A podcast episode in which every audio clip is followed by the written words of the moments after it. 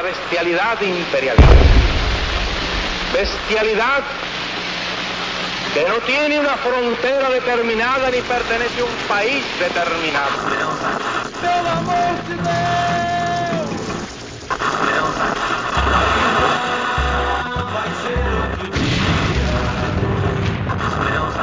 Filhotes da ditadura! Todos engordaram na ditadura!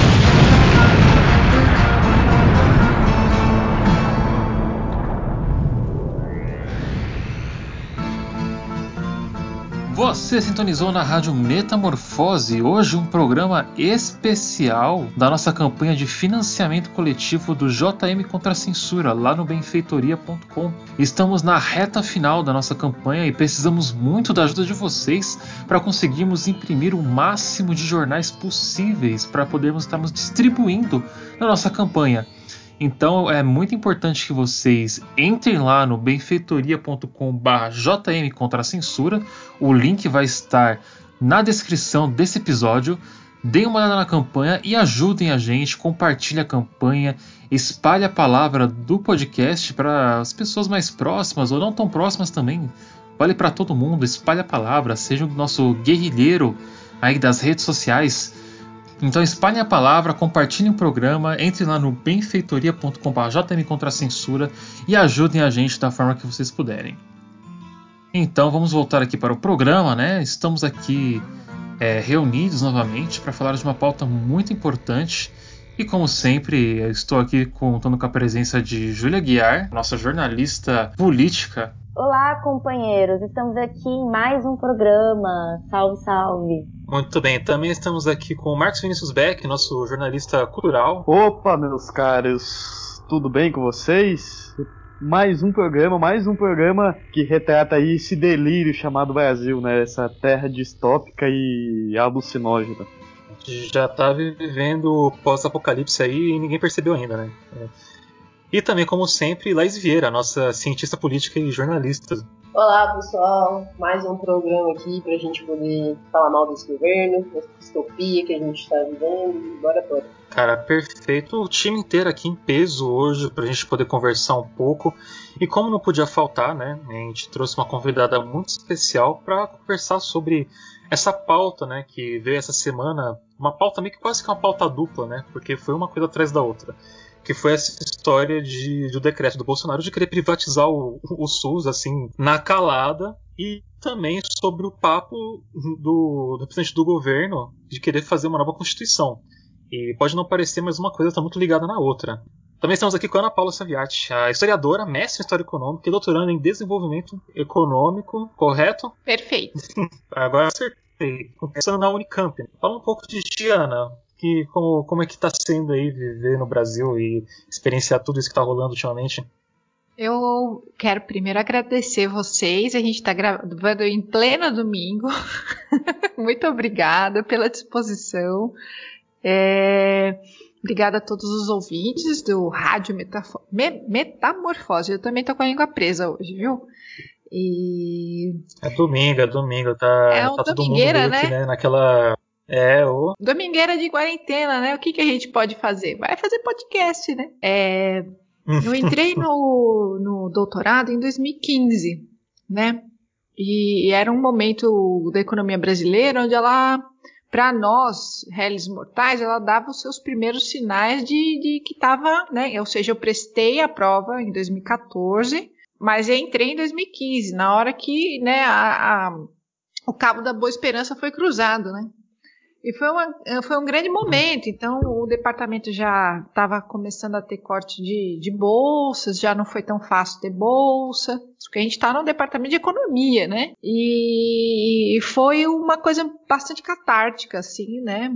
Foi difícil acompanhar os estudos sobre economia do Brasil. Na Unicamp a gente tem mais de 11 disciplinas para cumprir na pós, né? E foi. E, e, eu gosto de falar sempre para os meus amigos que para falar de economia só com uma branquinha do lado, né? Só com um, um copinho, né? Para né, o deslizante social, lubrificante social, porque é muito muito difícil. Né? Tem, ah, tem que ter muito estômago. E, e, escrever o texto do, da tese de doutorado em si foi mais. Eu não, não tenho dois doutorados, só posso falar do meu, mas foi uma experiência ainda mais fratecida, né? Porque como, como, como escrever sobre uma coisa tão, tão premente, tão candente, tão atual, e o doutorado é um trabalho muito solitário, muito, muito eremitário, né? E, e você não tem essa interface com, com a sociedade, com o público, e você fica muito especializado, né? Então, poder estar tá aqui falando com vocês é um, é um, muito catártico, na verdade, para mim, porque é como se eu estivesse liberando os meus demônios, assim. É muito, agradeço de verdade vocês pelo espaço, viu? Não, a gente que agradece, Ana, você poder vir conversar com a gente. É isso, né? A gente tem que abrir esses espaços para a gente poder estar tá podendo dialogar com a parcela da população que meio que fica alienada, né? Desses, desses campos, que elas não têm é, acesso a essa informação, não porque elas não querem, mas é porque é muito complicado ter esse acesso mesmo, né? É, então a, a, gente economia... tem que sempre estar tá tendo essas conversas. Sim, e a economia é um espaço muito muito hermético, né? Fechado a vácuo. Né? Ela tem uma é quase como uma sessão do STF, né? Eu costumo falar, né? Você fica olhando, você quer entender o que, a Rosa Weber fala, mas você não consegue, né? E muitas vezes o, o noticiário econômico é tal qual o, vocabulário usado por Rosa Weber e, e demais, e que tais, né? Então, mais do que uma falta de vontade da população, existe o linguajar, o vocabulário Klingon do, dos economistas que, uhum. por boa ou má fé, não conseguem é, se comunicar com, com os humanos, né? Nossa, com certeza. Eu quero até enaltecer aqui uh, alguém trazer a Klingon para o nosso podcast. Hoje é muito difícil ter alguém que ainda conhece Star Trek. Tenho a então, minha muito idade bom já. Ter, ter, uma, ter uma convidada que, que conhece. Eu assisti a série original, assisti todos, todos os que vieram depois. Gosto muito. Então, Ana, acho que sem mais delongas, né? Vamos pauta. Tem muito que a gente tem que falar, né, hoje. E, tipo, o programa vai render bastante. Bora lá. Oba! Então, Ana, tipo, pra quem. Para quem não sabe, né, o SUS é, é, é meio que o nosso sistema universal de saúde, né, que não se resume apenas à, à questão de unidades básicas de saúde, tem a, ele faz também a, fiscaliza a fiscalização é, da vigilância sanitária, né? É, mas se você fosse resumir para um leigo o que, o que é o SUS, o que você diria? Bom, o SUS ele está presente enquanto. É, outro dia eu participei de uma entrevista com um professor de saúde pública, né? E ele disse assim: o SUS trabalha enquanto você dorme. Né? O SUS ele é desde a ambulância que vai chegar e levar você desacordado de um acidente doméstico ou na rua. O SUS é também aquela cirurgia de, de alta complexidade.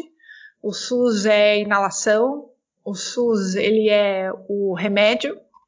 O SUS ele é o seu tratamento diário. O SUS ele está em todas as e, e ainda mais uma população com uma tremenda desigualdade de, de renda como a nossa. O SUS na maior parte do tempo ele é o próprio Estado. O SUS é o Estado para grande parte da população brasileira, né? Fora pra, a, aqueles que ainda estão na, em alguma trajetória educacion, educacional, o SUS é o Estado brasileiro funcionando, né? É onde as pessoas têm acesso a algum, algum aparelho social de fato. O SUS ele é gigantesco e ele ainda é aquém das necessidades da, da população brasileira. Então a gente está falando disso, né? A gente está falando de, de algo extremamente importante. Ele é a campanha de vacinação, ele é a campanha de, de, de conscientização, né? Ele distribui preservativos, ele faz exames é, de HIV, sífilis e hepatite, ele contribui com, com PrEP, tudo que você puder imaginar, campanha de câncer de mama, né, para prevenção de câncer de mama, etc, etc e tal. Ana, tudo bem? É, eu queria te perguntar, porque é o seguinte, é, o direito à saúde no Brasil é constitucional. Então, todas as pessoas no Brasil têm direito à saúde pública, que é o SUS. É, tendo em vista né, essa tentativa de nova constituinte, como que a gente pode relacionar essas duas coisas, já que seria é, contra a nossa Constituição vigente de 1988, que garante o direito à saúde pública, e essa tentativa de construir uma nova Constituição que prive as pessoas desse direito universal, que é tão, inclusive, louvado fora do poucos países no mundo saúde tão forte e consolidado como aqui, né? Sim, Júlia, a pergunta é muito oportuna, muito bem feita. Hoje eu estava aqui lavando louça e estava passando na televisão uh, mais uma inserção dos Médicos Sem Fronteiras, para que o, o ouvinte da Rádio Metamorfose entenda, antes do SUS, antes da Constituição de 88 ter definido o SUS, né, boa parte da população brasileira tinha acesso a algum equipamento de saúde através de grandes campanhas filantrópicas. Então aqui eu cito a, o pessoal do Médicos Sem Fronteiras, porque eles basicamente são um braço filantrópico agindo em países que não possuem estrutura alguma. E se hoje nós temos uma, uma estrutura para criticar, é por causa da, da Constituição de 88 que criou.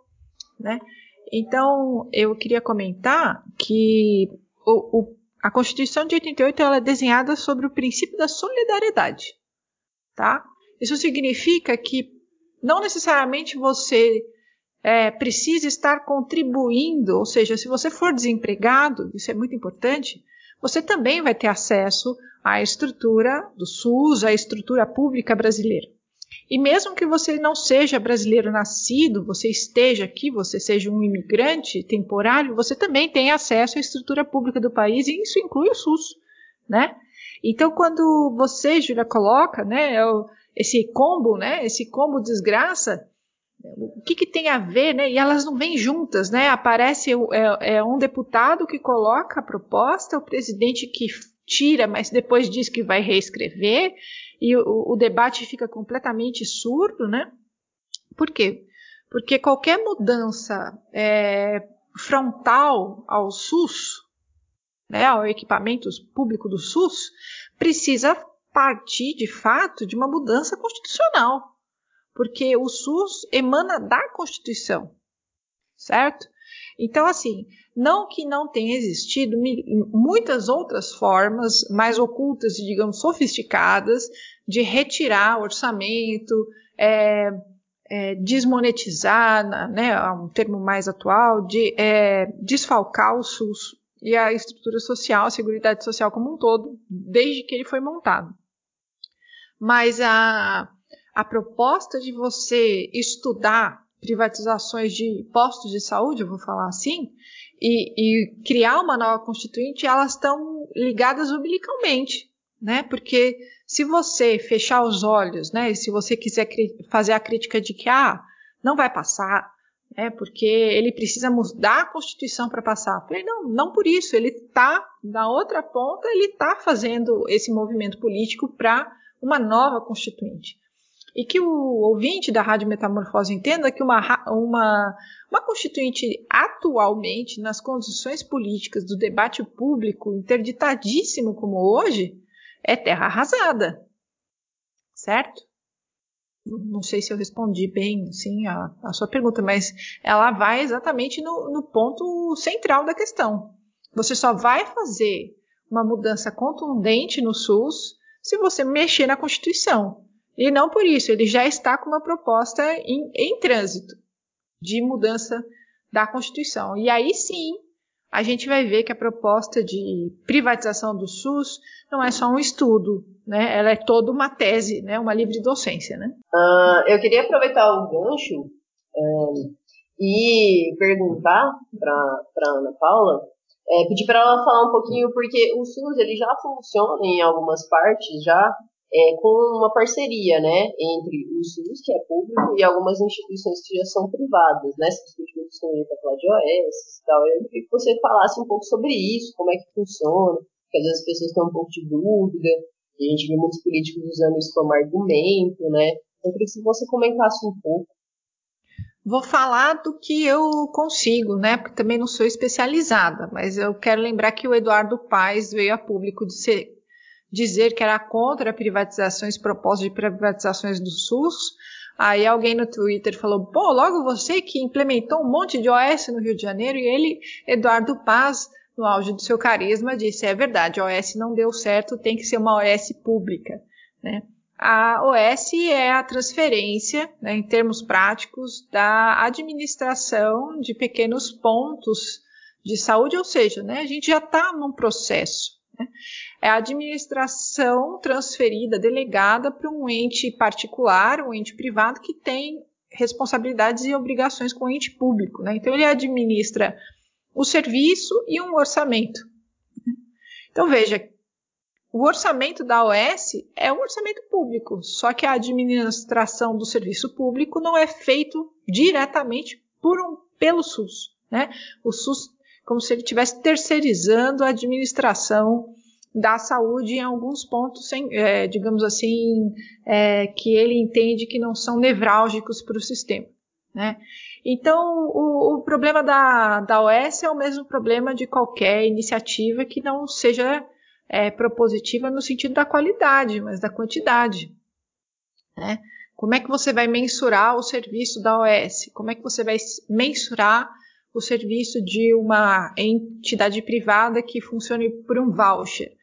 Como é que você vai mensurar o serviço de um postinho que venha a ser é, privatizado através de relatórios quantitativos, preferencialmente.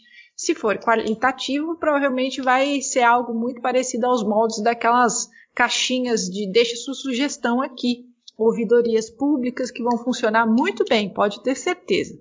Então, quando a gente fala de questões quantitativas, é a OS pode bater um relatório e dizer que ela atendeu toda a demanda do que procurou a gestão, a administração dela, por exemplo, de um posto de saúde no bairro da Vila Guilherme, na região metropolitana de São Paulo. Muito bem. Como é que ela faz isso? Ela fala que todas as pessoas que retiraram senha para entrar no posto foram atendidas em até 5 horas, né? E saíram de lá com, com o atendimento requisitado. Então, como é que funciona isso, né? A UES vai administrar um número mínimo de profissionais de saúde ali, né, que vão, vão ter que a, atender a quantidade de pessoas que passarem por aquele posto de saúde em, em cinco horas, seis horas, quatro horas, e provavelmente para que esse médico possa atender, as enfermeiras possam assistir esse público, né, essa população que vai até o posto de saúde no, no nosso exemplo, eles vão fazer isso no tempo mais rápido possível. Né? Quanto mais a gente delegar a administração de um serviço público, mais a gente vai reduzir a qualidade dele e transformar os aspectos centrais do atendimento, por exemplo, na saúde, em questões quantitativas. Quantitativamente, todo mundo foi atendido. Qualitativamente, você, o médico provavelmente nem olhou na sua cara. E é aí que está a questão né, a qualidade do serviço de atendimento dos capilares, né, que é aonde a população vai, não é mais no pronto-socorro. Né? A gente não pode, na grande parte das vezes, a gente não se dirige mais aos pronto-socorros, né? a gente se dirige a, a, ao posto e o posto faz a transferência se caso de urgências. Né? Então, no posto de saúde é que você vai ter um atendimento com o médico e o médico, se ele for bem ou mal remunerado, tudo isso depende de como a OS vai administrar o orçamento que ela tem do ente público. Né? É, Ana Paula, é, enquanto você respondia as duas questões, as questões da Júlia e da Laís, eu fiquei pensando né, na, na trabalheira que foi a consolidação, a criação, melhor dizendo, do SUS na Constituição Cidadã de 88, né? Constituição que é, que selou o Estado Democrático de Direito no Brasil, mas também livrou a barra dos, dos militares, né? É, esse é o papel da Constituição. E aí hoje a gente a gente vê é, discutindo uma nova constituinte, assim, e aí a gente vê também serviços que são previstos em lei é, ameaçados, né? Ou seja, é o neoliberalismo na sua brutalidade e, de uma concepção de Estado que, que fracassou no Chile, que a gente viu, e fracassou na, Inglaterra, com a Margaret Thatcher, que inclusive no dia que ela morreu, as pessoas não, as pessoas bateram palma e comemoraram, né? É, eu queria que, que é, é, como que você vê hoje essa questão do SUS? Ele está ameaçado pelo governo Bolsonaro? Eu queria que você explicasse isso e comentasse sobre isso. Ótima, ótima, ótimas questões, né? É, o governo, o, o SUS está ameaçado não só pelo governo Bolsonaro, ele, ele é, diuturnamente, ele, ele, assim que nasceu, já foi ameaçado, né? Gosto de lembrar que o nosso primeiro presidente eleito com a redemocratização foi o Fernando Collor, né? E o Fernando Collor, logo no primeiro, antes de completar 12 meses de mandato, ele mandou ao Congresso a exigência de que a estrutura de repasses orçamentários federal para os entes dos estados e municípios fosse desobrigatória, né? Ele desobrigava o Estado federal brasileiro de transferir o orçamento para estados e municípios para o funcionamento do SUS e queria cortar a participação direta da população. Muito bem, isso foi embargado, né? O parlamento ainda estava bastante organizado pela, pelo, porque o movimento social, né, que, que conseguiu colocar o SUS dentro do texto constitucional é foi muito forte. Né? Era um trabalho de base de muitos anos. Né? Então, houve uma articulação rápida da sociedade civil organizada que conseguiu impedir né, essa aplicação vinda do poder federal, é, do poder presidencial, né, do, do ente executivo. Só que, né, a, não necessariamente foi assim que a história acabou. Né? Ainda com o Collor, a gente tem a, des, a desvinculação de receitas orçamentárias, né? a DRU, desvinculação de receitas da União, perdão, a DRU, em 20%. E aí a gente começa uma história que faz mais sentido para onde eu costumo estudar. Né? Desde do governo Collor, nós temos desvinculação de 20% de um orçamento que foi feito no texto constitucional como origem e destino. Todo o aparelho da Seguridade Social ele tem origem de receitas e destino de receitas. E esse é o tal do orçamento vinculante que passa governo e sai governo. Normalmente o ministro da Economia vem falar que é impossível fazer política no Brasil por causa do orçamento vinculante. Certo? Em 88, quando o texto constitucional ficou pronto, uh, ele não, ele não, ele é resultado de uma grande queda de braço, né, Marcos?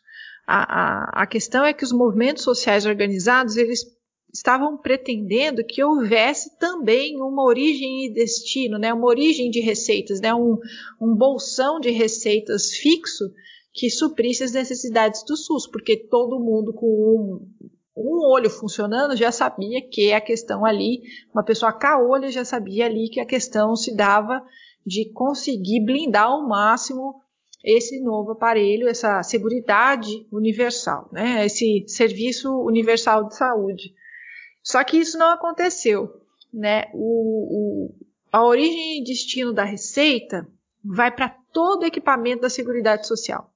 O SUS faz parte do equipamento da Seguridade Social e ainda ele, como o SUS, ele ainda conta com alguns repasses direto do orçamento federal, municipal e estadual. Mas o SUS, como membro desse grande guarda-chuva da Seguridade Social, ele conta com esse, com esse orçamento vinculado. E o orçamento vinculado, que, que transmite verba para a Seguridade Social, ele é arrecadado principalmente é, na esfera do trabalho, do lucro, da produção. Né? Então, nós temos, eu até anotei aqui, PIS, PASEP, CSLL, folha de pagamento, cofins, loterias, entre outros ramos de, de fomento de, de, de recursos, esses são tributos criados para fomentar diretamente todo o aparelho de seguridade social, certo? E aí é onde é que a gente chega, né? Essa DRU que o Collor colocou em movimento E nenhum governo abriu mão dessa desvinculação de receitas, tira orçamento dessa Seguridade Social, certo? Para a condição econômica. Hum? O Temer, em 2016, aumentou de 20 para 30, certo? A desvinculação do orçamento e ainda meteu o teto de gastos, certo? Então a gente está falando de um equipamento público que não só tem menos orçamento do que é constitucionalmente posto no texto, como ele é, ele é transmitido mediaticamente, jornalisticamente, a gente sabe que tem, um, tem todo um.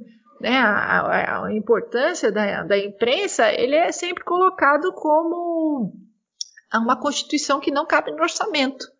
Né?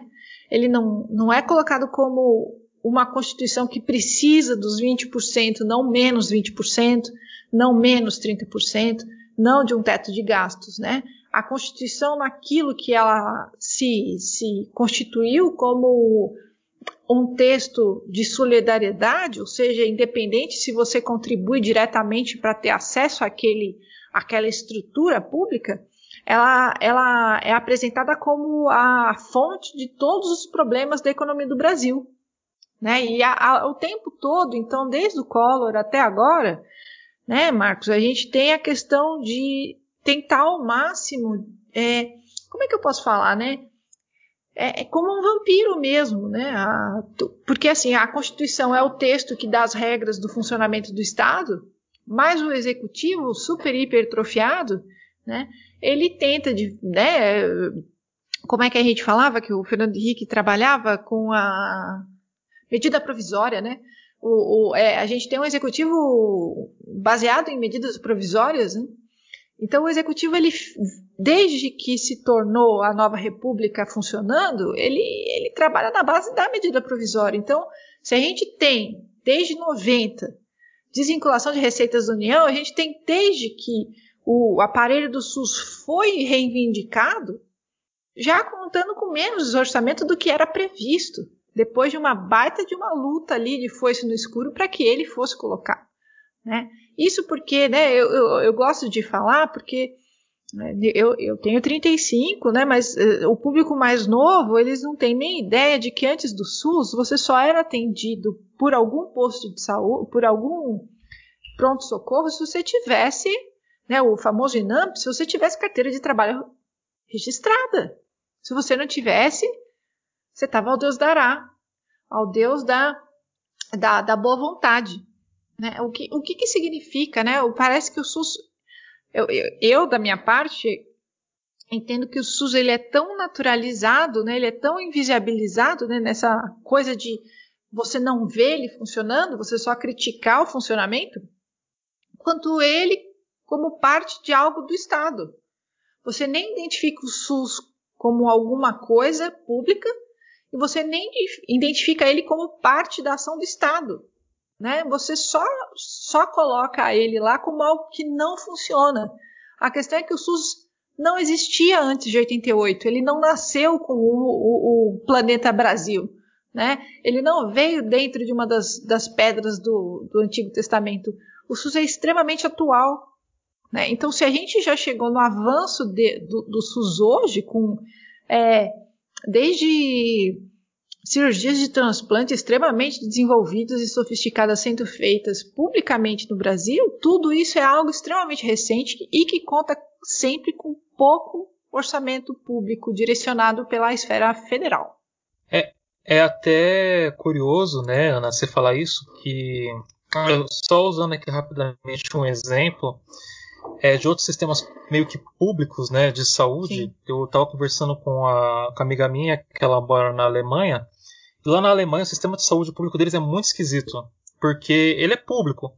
Você é obrigado a ter um plano de saúde pelo governo e você só é atendido se você tiver dinheiro na sua conta, porque esse dinheiro vai ser reembolsado para você depois, né, depois do seu atendimento, uma parte dele, não toda. Então, se você não tiver não, não tiver dinheiro na sua conta, mas estiver assinando o plano, que é um plano caríssimo, pelo que ela falou, que você é obrigado a assinar pelo governo, você não é simples assim. E você. Só, então, se você não tem dinheiro na sua conta, você não é atendido, acabou. e nos Estados Unidos não é muito diferente também, né? Que, que, lá não existe um sistema público de saúde nem unificado, então é pior ainda na questão, né? Sim. Nessa onda do que a gente vem, vem discutindo, e aí aproveitar também um pouco do que, do que a Júlia já trouxe para a discussão, que para além né, de toda essa discussão em torno do SUS, a gente teve o episódio né, do Ricardo Barros, do Progressista, né, que é líder do governo na Câmara dos Deputados, nessa, nessa última segunda, dia 26, né, é, defendendo a, essa questão da constituinte, né, de um plebiscito, é, e aí ele, ele colocando que a atual Constituição transformou o país né, no, que ele, no que ele chama de um país ingovernável, aproveitou ele para pegar um pouco a carona do que está rolando no Chile, né, é, colocando assim, defendendo né, que, que a ideia, né, a ideia dele, da, da proposta dele era que houvesse um plebiscito, né, que ele fosse feito na, nas eleições municipais ainda deste ano, para em 2022, né, a gente ter uma, uma outra assembleia. Obviamente, ele recebeu diversas críticas, né, tanto de outros parlamentares como Rodrigo Maia, como de outros diversos outros grupos, né, de de várias entidades e personalidades da comunidade jurídica, por exemplo, que colocaram que é, essa proposta é inconstitucional. Só que o Barros, por outro lado, né, ele, ele afirmou que teve muitas repercussões positivas, apesar de não citar isso nominalmente. E aí muito se especula que isso vem, né, é, essa, essa repercussão positiva, principalmente de investidores, investidores estrangeiros, porque você teria que mudar, né, é, você teria possibilidade de mudar diversas leis, já que ele, uma das coisas que ele falou também no episódio, é que a nossa Constituição tem muitos direitos e poucos deveres. E nessa esteira aí de entendimento de um país ingovernável, soma-se junto com o Barros outros membros do governo, né, como o, o Bolsonaro e o ministro Paulo Guedes, que também aproveitou, né, nessa última semana com a discussão sobre a, a alta do dólar novamente, né, é, para falar que o governo está tentando, está propondo né, uma agenda de reformas, mas que elas vêm sendo barradas no Congresso, né? Isso é um discurso que ele vem já repetidamente falando, falando de uma suposta engrenagem política, né? Que não deixa o governo é, passar as reformas, que o governo está sempre propondo e que o restante do mundo político e a mídia fica barrando ele, essas coisas. Eu queria saber é, se você acha que esse episódio do SUS é, ele pode ser lido também como mais um episódio desse em que o governo tenta ali jogar, principalmente né, com sua base de apoio, essa questão de, ó, a gente está tentando, né, a gente está tentando melhorar a economia, crescer, investimentos, mas é, não estão deixando, estão barrando a gente. Então, ó, a gente, a gente precisaria mudar aí, a, né, vamos, vamos ter uma nova constituinte, vamos mudar essas leis para essa para a gente poder governar, para não ter mais essas barreiras e assim sucessivamente. Queria saber o que, que você acha, se dá para ler mais ou menos assim por essa vertente. Olha, Laís, é, eu ia até, na hora que você citou esse abençoado Barros, eu lembrei do Roberto Campos, né? Que ele é um grande espectro que foi enterrado em Brasília e o corpo, né, não, não, ainda não se desmaterializou, né? Ele volta sempre num novo deputado federal, ele reencarna na fala de algum senador, que se utiliza dos jargões mais, mais vazios, né? Novamente requentando que a Constituição não cabe no orçamento, né, no orçamento federal, e que isso torna impossível qualquer prática política inovadora, modernizadora. Eu gosto muito desses termos, assim, que não significam absolutamente nada, né? Então, assim, é, o, o, o, Roberto Campos, que é uma figura malfadada que, que fez a transição do período militar para a nova república, né? Então, assim, o, o, a minha, minha proposta até de intervenção, de participação, é que as pessoas entendam que a economia, ela não é a vaca sagrada, né? Ela não é uma vaca sagrada. O modelo de condução econômica, ele gera despesas, despesas que recaem sobre o esforço orçamentário, certo? Eu não estou aqui falando é, do jargão da auditoria cidadã da dívida, e eu também não trabalho com o jargão do, da, da MMT, né? Estou trabalhando com o jargão do plano real. O próprio plano real, o plano que nós temos hoje de condução do modelo econômico, ele, ele produz no seu esforço de condução uma demanda orçamentária muito grande. E é, a, é, essa vaca sagrada que se exige esforços contínuos do orçamento, que são. O, orçamento, todo ano, é votado, certo? Nós temos a lei de diretrizes orçamentárias votadas sempre no final para o começo do, do ano seguinte. Né? Então, assim, é que. Qual é o termo que eu posso usar? É, é organizado demais o orçamento. Né? Ele é bem direcionado demais. Ele dá pouca flexibilidade, a flexibilidade necessária para garantir que a condução monetária do país seja feita da melhor forma possível, né? Porque a, a, a condução monetária do país se dá, vou usar um termo bem economês, na base do overnight. Todo dia se remunera com operações compromissadas instituições financeiras. Então você precisa é, garantir que a meta inflacionária é, trimestralmente colocada pelo Copom seja, seja atingida. Né? E o, Banco Central faz isso todos os dias, o tempo todo, sem descanso, diuturnamente. E as operações compromissadas, e é o que eu estudo especificamente, elas são pagas todos os dias para as instituições financeiras tirarem a sua posição de liquidez ou entrarem né, na posição de liquidez e vice-versa.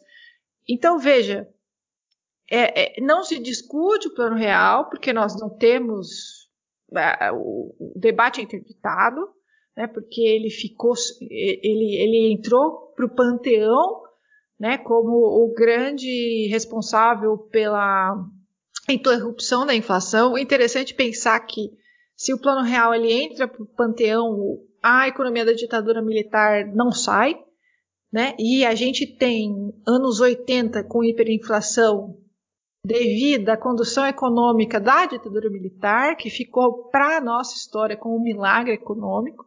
Né? Nós não fazemos o debate sobre o raio da condução econômica do período militar, né? ao invés de entrar para a história de uma democracia jovem como milagre da multiplicação de dívidas, ele entra como um milagre econômico, né? como ausente de corrupção, ele é maravilhoso aquele período, né?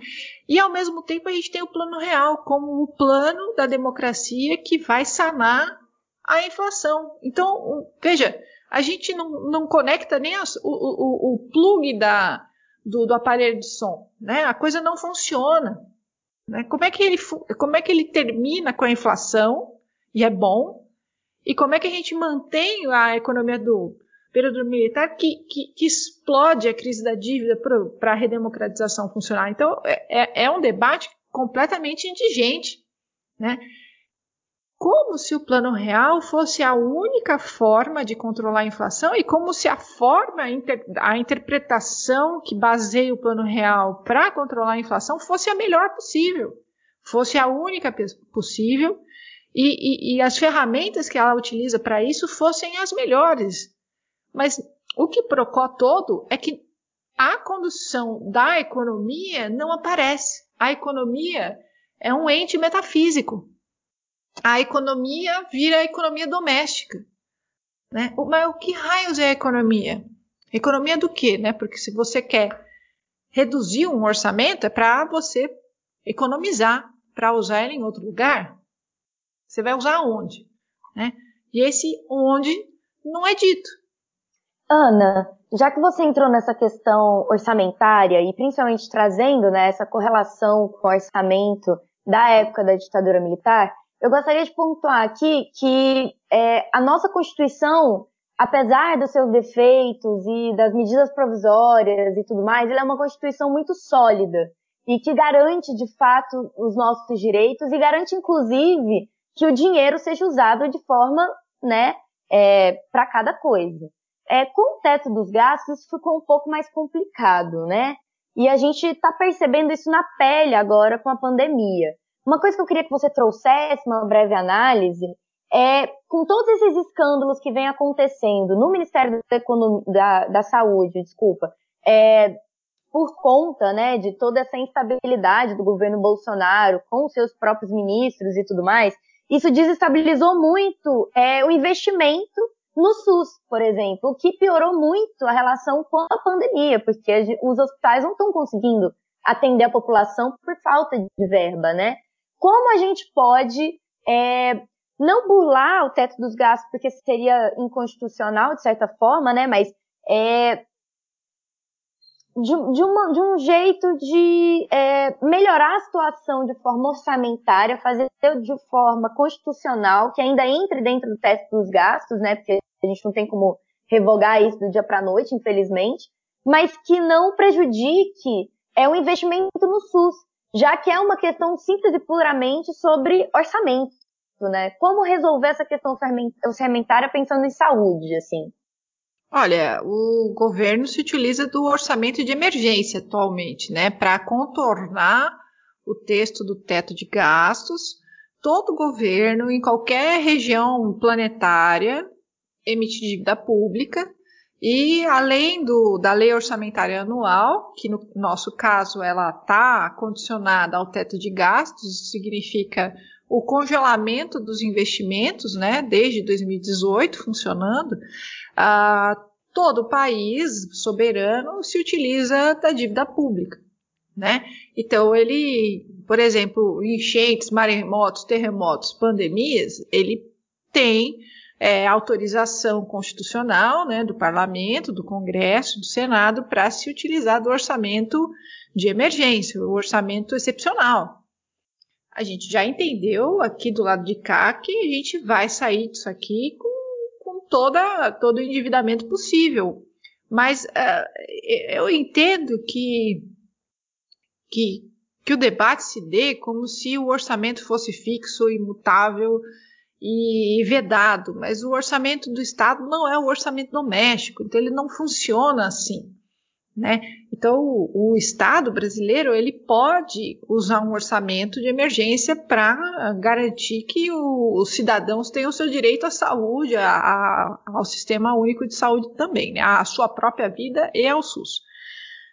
Mas ele pode fazer isso de uma forma onde o ministro da da saúde seja especializada em logística. Né? E quem recebe ordens apenas as obedece.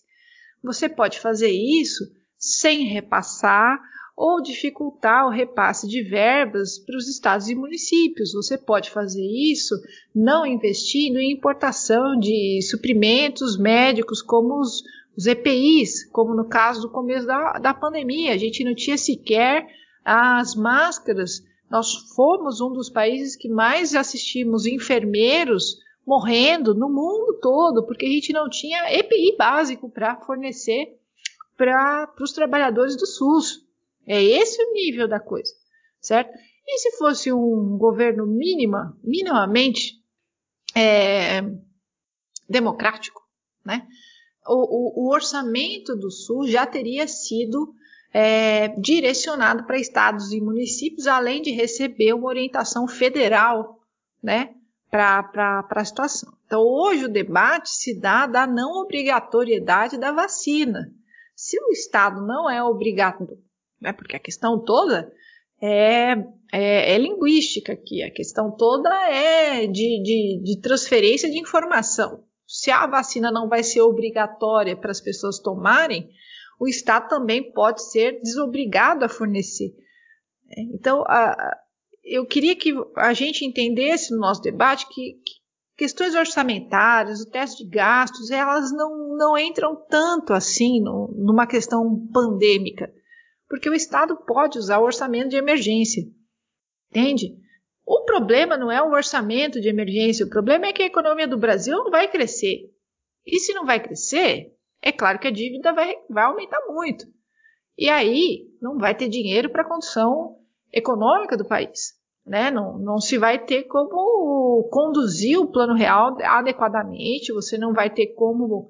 É, você vai ter cada vez mais uma desvalorização do câmbio brasileiro e você vai ter dificuldades em controlar a inflação mesmo sem consumo interno. Então, o problema não está tanto no orçamento, o problema é a falta de crescimento econômico, isso falando no economês, assim, sem, sem questões ah, ah mais críticas. No, no simples economês, é que sem crescimento econômico, sem você implementar nenhum ajuste de crescimento econômico, e esse governo não está tentando fazer nenhum tipo de crescimento econômico, o que o Paulo Guedes está propondo é abertura econômica para que um possível mercado entre no país, isso não é crescimento econômico, isso é outra coisa. A, a condução econômica do país vai ficando cada vez mais impossível. Esse é o ponto. A questão não é tanto orçamentária hoje com o orçamento de emergência você pode lidar com as questões da pandemia, por exemplo, mas você não, não as lida por uma questão muito mais política do que por uma questão da condução orçamentária em si. Faz, faz sentido o que eu falei, Julia? Acho que faz, faz sim. é, não, mas assim, a, é, a, resposta que eu dei, ela, ela exige, né, muito, uma resposta muito maior, né? Mas a princípio, para responder diretamente você, o, o nosso problema não está tanto no orçamento em si, mas está no desenho da economia, na inserção da economia do Brasil, na, na, nas ferramentas do Estado moderno em se utilizar de dívida pública, o que, que é um orçamento de emergência. Né? Então, a pergunta é útil para que o ouvinte entenda que essa questão não se dá no momento de pandemia. É, digamos assim, se o Brasil fosse uma, uma ilha, né? E houvesse um maremoto aqui. Por mais que é... tivesse um teto de gastos, bom, se tem um orçamento de emergência, você vai ter que fazer alguma coisa. É disso que se trata. É, Ana Paula, falando em teto de gastos, orçamento de emergência, é uma das cláusulas da, da Constituição Federal, cujo artigo eu não me lembro de cabeça, é muito claro e específico em uma coisa só. Em caso de guerra ou calamidade pública, como uma pandemia, né, é, é, existe a possibilidade de aprovar o orçamento de guerra, coisa que o Congresso fez. Aí a gente viu uma, uma bateção de cabeça entre a equipe econômica e os aspones do governo Bolsonaro, né, aqueles assessores que ganham para não fazer rigorosamente nada. É, dizendo que o Brasil não, não tinha direito de, não tinha condições, melhor dizendo, de de atender todo mundo no SUS, etc. A gente viu isso consequentemente ao longo dos meses. Eu quero só voltar num ponto, acho que a, que a Júlia tocou, mas que, que me chama atenção na PEC 241, é, que é a PEC do teto de gastos, é, que, que, é, é, que eu queria saber, assim, você enquanto, enquanto estudiosa da questão econômica e da questão histórica, né, da história da economia, você acha e acredita é, que é, o sistema público de saúde ele seria essencial é, para, digamos assim, atenuar a catástrofe gerada pela pandemia? É, o, o entendimento é, é, bem claro e cristalino. Ele é o único instrumento público que pode garantir uma equalização, uma equação da pandemia. Os Estados Unidos, o país, a maior democracia do mundo, são um ótimo exemplo sem a gente precisar ser, uh, entrar em detalhes da própria história nacional, certo? Lá eles estão entrando no inverno a, o bicho vai pegar agora no meio da pandemia no inverno norte-americano. Não existe outro aparelho, outra. E quando eu digo aparelho, é como se o Estado tivesse braços, certo? Não existe outro braço para que o Estado cumpra sua função social, certo? A Constituição é o script do Estado. O Estado brasileiro ele tem algumas responsabilidades. Dentre as responsabilidades do Estado brasileiro é zelar pela vida dos seus cidadãos. Ponto. E ele faz isso principalmente, mas não completamente, somente pelo SUS, mas é graças ao SUS que ele garante que um país com uma desigualdade de renda brutal como a nossa, ele, ele garanta a vida dos cidadãos. Vamos lembrar que no começo da pandemia se tentou que o presidente ao menos se responsabilizasse por garantir água potável para as comunidades indígenas do país e ele se negou, né? Isso foi o principal argumento para que se levasse, por exemplo, o governo Bolsonaro para a esfera internacional. Né? Quando um governo um executivo. O que, que é o governo? O que, que é o Estado? O Estado é esse script fixo pela Constituição de 88. O governo federal, no nosso caso, aqui debatendo, ele é um governo eleito que tem que operar dentro desse script. Então, quando o governo Bolsonaro diz que ele não, no caso que eu estou mencionando, ele não vai garantir água potável para os povos indígenas, ele está abrindo mão, ele está sendo irresponsável, ele está se desobrigando de algo que é legal e constitucional e obrigação dele, certo? Então, o SUS é, é, é a única forma de o Estado garantir a vida desses cidadãos, né? E, inclusive dos imigrantes. Eu pauto muito isso, qualquer um que esteja aqui, porque a Constituição é baseada no princípio da solidariedade, certo? Então, não, não, não existe outra forma. A única, a, é, veja, a economia na nossa sociedade, ela demanda do orçamento. Não é o orçamento, não é a sociedade que está demandando do orçamento, é a economia que demanda do orçamento. E, e isso não é natural, gente. Isso não é natural, isso não é claro e isso não é óbvio. Né? A questão é que eu acho que foi você mesmo que colocou, né, Marcos, mais cedo, é que nós estamos no governo neoliberal, ultra neoliberal, né, brutal, né, chileno, né, o Chile deixou o passado para trás e o Brasil está tomando o passado do Chile para frente. Né? Disso que se trata. Que o ouvinte entenda que o objetivo do nosso governo federal atual é recontar o script do Estado nos moldes do Chile, certo? Onde o Estado chileno ele era desobrigado de todo e qualquer serviço público como o SUS. Entendam isso, que, que o ouvinte entenda isso. Nós estamos falando de um Estado completamente modificado para servir tão somente à, à condução da economia. E, e nada, nada no plano real em si garante como condição econômica algo para além da própria condição econômica como finalidade. Não sei se eu consigo ser clara nesse, nesse ponto. A condução do plano real ela é um fim em si. A condução do modelo do plano real de controle inflacionário ela é um fim em si. A, a, o orçamento do SUS, o orçamento do MEC, eu quero lembrar o ouvinte que em fevereiro de 2019, esse mesmo governo, mesmo a equipe econômica do Paulo Guedes, estava tentando reduzir o BPC, velho. O BPC, né, se vocês me permitem falar, é, é, é, é um salário mínimo para pessoas idosas e pessoas com deficiência que tenham menos de um quarto de salário mínimo de renda. Um quarto de salário mínimo de renda significa 250 reais. Esse governo estava tentando tirar um salário mínimo de gente pobre, miserável. Para quê, velho? Para a condição econômica. Então, o que a gente tem que debater é o modelo de condição econômica, não a viabilidade do SUS. Certo? É, que, que, que, o meu papel aqui é que se fique claro que a condução econômica do Brasil, a escolha do modelo de condução econômica do Brasil, não é adequado à própria Constituição de 88. É um modelo de condição econômica que não cabe na Constituição, não é a, não é a Constituição que não cabe na economia. É a condução da economia que não cabe na Constituição. Faz sentido isso, gente? Eu consigo. Tô conseguindo me comunicar assim? Faz sentido o que eu falo? Não, per, Perfeito, perfeitamente, Ana. Até a gente, até você falar do Chile, né? A gente conversou sobre o Chile essa semana também.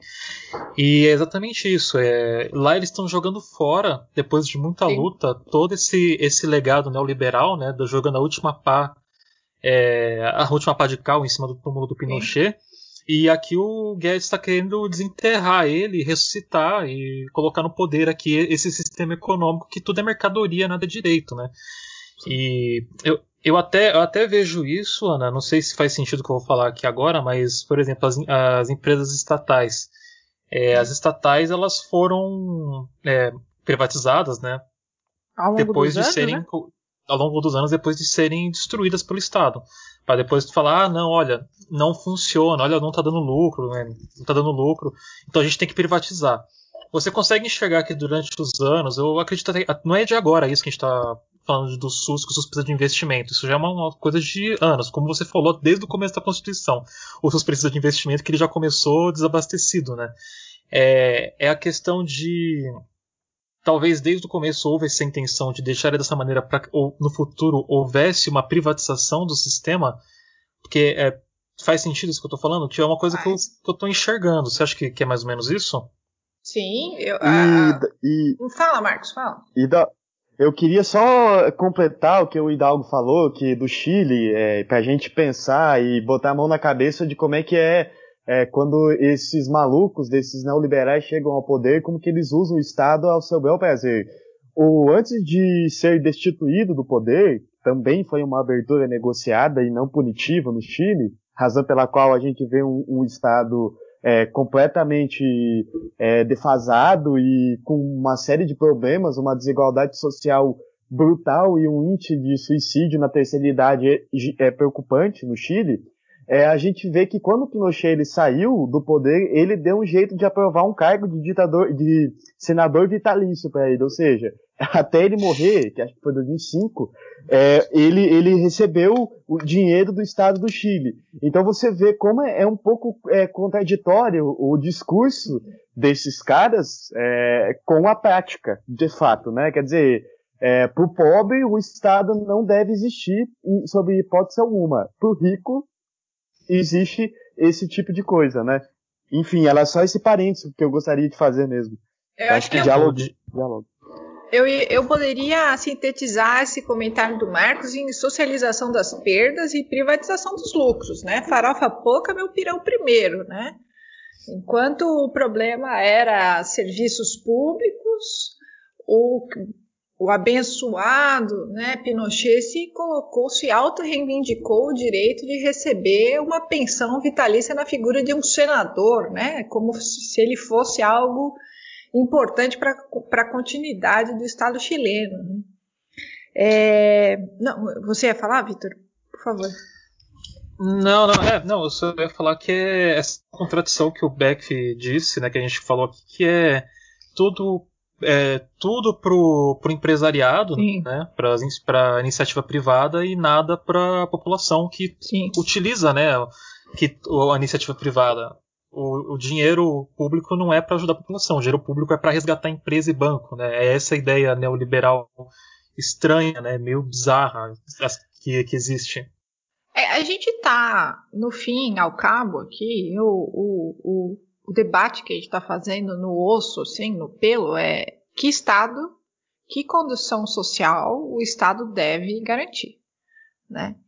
Porque a nossa sociedade, ela se molda uma economia que se volta ao mercado, ou seja, o mercado está em cima, a economia vem embaixo e a sociedade é a última camada. Ou seja, todos, todas as setas organizativas estão para garantir a reprodução do mercado.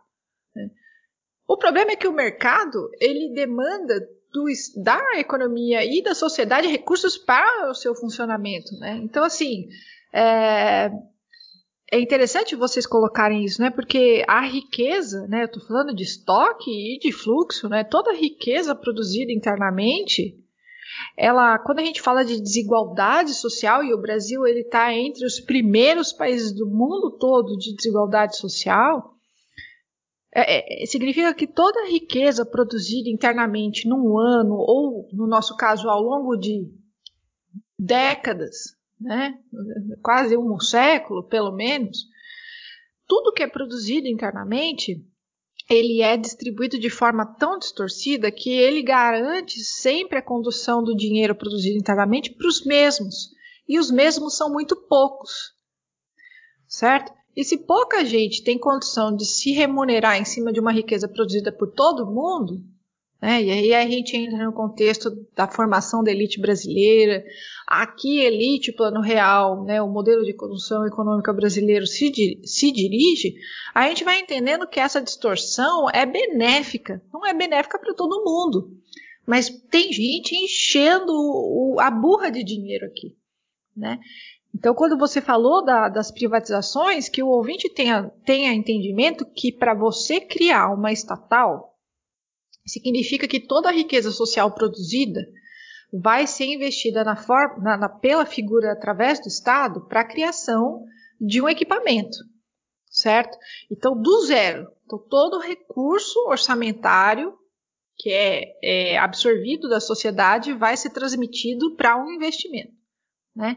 Aí esse investimento sai do zero, passa a funcionar, a função social dele não é estar dirigida ao mercado, ou seja, ele, ele é importante para a formação dos preços, ele é importante para a formação de uma, um desenvolvimento econômico decente, um, um, um equipamento econômico interno nacional, enfim. E aí, a certas tantas, esse equipamento, como qualquer outro, como o SUS, como a gente está colocando, ele, ele demanda orçamento, né? porque ele transforma o orçamento em algum serviço, em alguma mercadoria que volta para a sociedade. Então, veja, quando eu privatizo isso, eu estou pegando todo um orçamento que foi é, cristalizado num, num aparelho e vendendo para o mercado certo? Eu, é obviamente que essa venda se dá depreciada, porque qualquer ouvinte pode entender que se eu estou precisando privatizar algo é porque eu estou precisando de dinheiro. E se eu estou precisando de dinheiro, eu do outro lado que vou comprar, eu pago, eu rifo seu, a sua necessidade, certo? É assim que funciona o mercado. Eu não vou te pagar mais porque você está precisando, eu vou te pagar menos porque você está precisando, certo? Então, veja, a, a sociedade toda é, é, pega o orçamento que é investido num equipamento e depois ela vende esse equipamento por um valor depreciado. E depois esse equipamento vai exigir da sociedade uma remuneração para fazer um serviço que ela poderia estar tá recebendo sem pagar duas vezes, entende? Então, como você colocou, a privatização é resultado de, primeiro, uma mentalidade extremamente rasteira, economicamente falando, porque Primeiro, o, o ente, equipamento social, ele não é formado para lucratividade. A gente pode colocar aqui que é, muitos equipamentos poderiam funcionar melhor e isso é indiscutível. Tudo bem, isso está fora de cogitação, é, é fato. Mas a gente não pode achar que o equipamento chega àquela situação de deteriora, deterioro, deterioração gratuitamente. Alguém vai ganhar. E o ente privado que comprar aquele equipamento público, ele não vai ter investido na construção daquilo, gente. Alguém está se beneficiando e esse alguém não é você.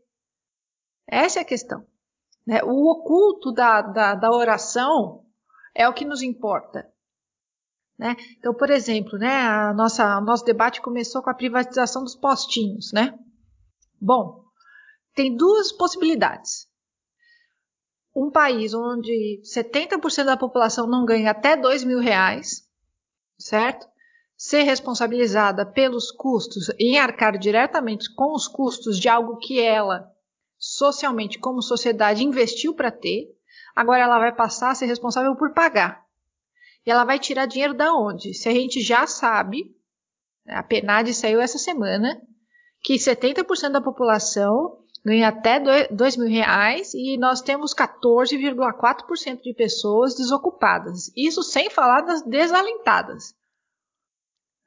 Então a gente está dizendo que ou a gente está investindo em, em como, como é que a gente fala?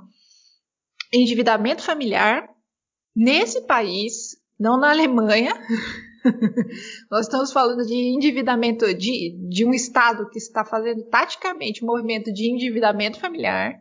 Ou a gente está falando que o Estado, como já é com as OS, ele vai pagar o ente privado. Faz sentido isso? Se o Estado não tem dinheiro, como é que ele vai pagar um ente privado para fazer um serviço que o Estado já faz? É o Horus Boros, é a cobra mordendo o próprio rabo. Não faz sentido só faz sentido se o objetivo da economia for a própria economia. Ela, é, é, o, o, objetivo não é razoável porque o Estado está dizendo que ele é incapaz de fazer um serviço que ele já faz. E aí ele vai pagar para alguém fazer. É disso que se trata. Eu não sei se eu fico. Eu vou, eu vou longe, entendeu? Vocês vão me dando microfone, eu não, vou embora, mas faz, mas faz todo sentido. Eu, às vezes eu sempre me pergunto nessa conversa de privatização e de economia da, de investimentos do Estado, onde é que ele vai enfiar esse dinheiro depois? Se você não quer enfiar na saúde, educação e criar uma rede né, de sustentação né, da, da população, uma rede social.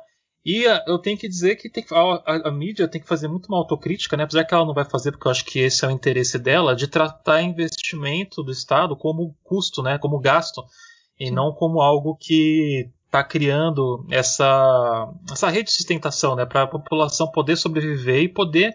É, é, economia, né? Se a população está bem, se as pessoas estão bem, elas estão é, felizes e produzindo, elas vão gerar economia. Se você não tiver esse investimento, é, as pessoas não vão ter isso, vai ser esse endividamento. E para onde é que vai isso, né? Vai para pobreza, vai, vai cair no desigualdade social.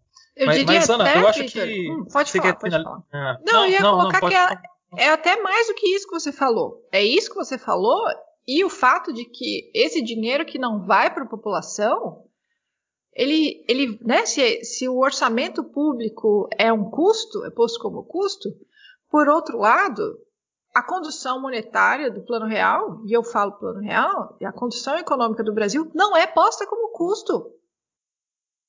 Nós temos um quiprocó perfeito. A gente inverte as prioridades e oculta a finalidade. O custo é só com o serviço público. Não existe na mídia alguém dizendo que a condução econômica gera custos. E isso está para além da forma de apresentar. Né? Isso, isso é uma distorção dos fatos. Né? Você não está apresentando pela metade, você está distorcendo. Não, Aí perfeito. Eu, né? faz, é, não, faz total sentido. Ana, está chegando já a uma hora e dez de programa. Acho que a gente conversou bastante, a gente deu para esclarecer muita coisa, né? E acho que sempre bom deixar claro, né, para quem está ouvindo, defendam o SUS, porque Sim. o SUS ele ele não é só o postinho, né, que nem a gente falou, ele praticamente é tudo, tudo que tá tem o SUS, ó, desde a ambulância que te pega ali, do bombeiro, é, a vigilância sanitária, né, Ana? Ana já, já virou praxe aqui do programa, né? Da gente pedir para o nosso convidado deixar as redes sociais dele, onde gente, ele pode ser encontrado, para os ouvintes poderem dar uma conferida. Onde é que eles podem estar te encontrando? Olha, eu tenho depois de algum, alguns alunos, né, se organizaram e fizeram um site. Olha então, só. meu sobrenome é salviate.com, então lá tem agenda de cursos, tem tá organizado e bonitinho os artigos que eu já publiquei, tem um blog lá. E você pode me encontrar, ouvinte da Rádio Metamorfose, como o Vitor me achou também que foi pelo Twitter, é arroba salvo, salvo agora eu não me lembro, Vitor, eu sou, eu sou não, péssimo. Eu sou, é salvo eu, eu, eu pego aqui, não sei. Não, eu, eu, vou te salvar aqui, ó. Deixa eu, eu vou pegar, porque é internet, né? às vezes a gente, a gente tem tanta coisa rolando na nossa cabeça que a gente acaba esquecendo. Eu esqueço, Você... eu, eu, eu não lembro dessas coisas. Aqui, ó, deixa eu ver onde é que eu estou. Arroba Salvio Ciates, com dois T's. Exato. No Twitter. Exato, exatamente. É, é, não é tão difícil de me achar assim, eu imagino. Eu quero, antes da gente se despedir, agradecer muito. Eu achei a pergunta de vocês é, muito bacana, né? Porque às vezes eu fico com medo de ficar me repetindo, né? E vocês levaram as perguntas para um outro lugar, para questões bastante importantes. Eu fico feliz de ter sido requisitada, assim, instigada a respondê-las. Eu achei super importante a possibilidade, a bola que vocês me levantaram para poder responder. Muito obrigada, viu, gente?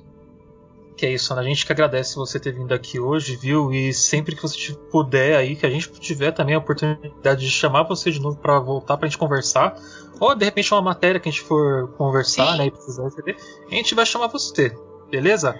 Ah, fico, fico à disposição de vocês, gente, de verdade. Muito obrigada, Ana. Obrigada, Júlia. Obrigada, Laís. Obrigada, Ana. Obrigada, Marcos. Obrigada de verdade. Bom, gente, chegamos ao final do programa especial do JM contra a Censura que gravamos com a Ana sobre o SUS. Sempre bom lembrar que censura não é só da imprensa, né? Mas você privar a população do direito básico dela do acesso à saúde é uma censura também. Então é sempre bom a gente bater o martelo nisso e, né, sempre bom dizer defendam o SUS.